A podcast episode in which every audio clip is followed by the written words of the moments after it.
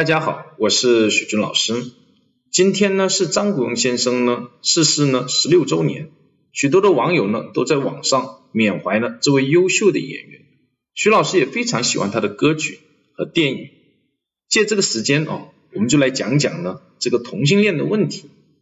如果大家呢对历史了解，或者呢也可以到百度上去搜一下，你会发现呢在我们的历史上，包括现代哦，许多优秀的精英人士哦。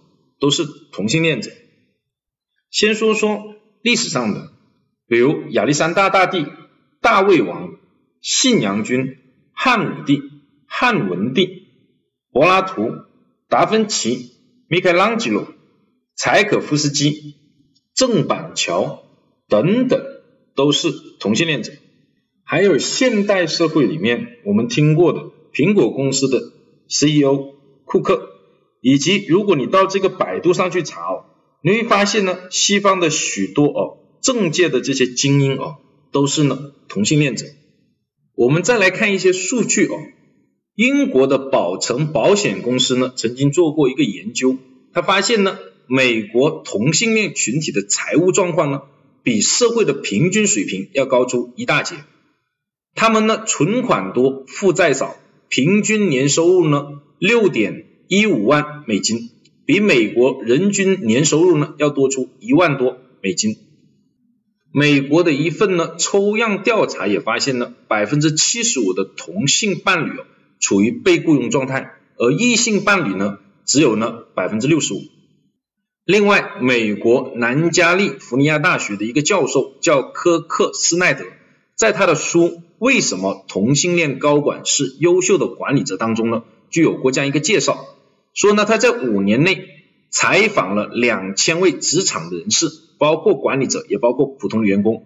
结果显示呢，为同性恋高管工作的员工的敬业度呢，比其他的要高百分之二十五。也就是同性恋的这个高管哦，可能是更好的管理者。那是什么原因让同性恋者如此优秀呢？研究发现，同性恋者身上容易出现完美人格，也就是。他身上哦具备男性阳刚果断的一面，又具备女性温柔体贴、关注细节的这一面。完美人格呢，往往是许多成功者身上必备的人格的特征，常见于我们这个中年的这个阶段。同时，还有研究发现呢，这个同性恋者身上呢，具有更强的这个创造力。如果大家呢注意观察，会发现呢，许多出柜的这些同性恋的名人哦。大多集中在了这些需要高创造力的行业，比如说时尚行业、科技行业、广告行业等等。至于他们之间的这个因果逻辑关系呢，目前没有科学依据哦可以参考，但这种现象啊是普遍存在的。对于同性恋者呢，徐老师建议呢要给予更多的包容和理解，因为有这个研究表明，同性恋哦是基因突变造成的。也就是他的基因里就是喜欢同性，不是呢观念的问题，也不是呢一种疾病，是一种正常的行为和心理。最后再次表示对张国荣先生的敬意，谢谢大家。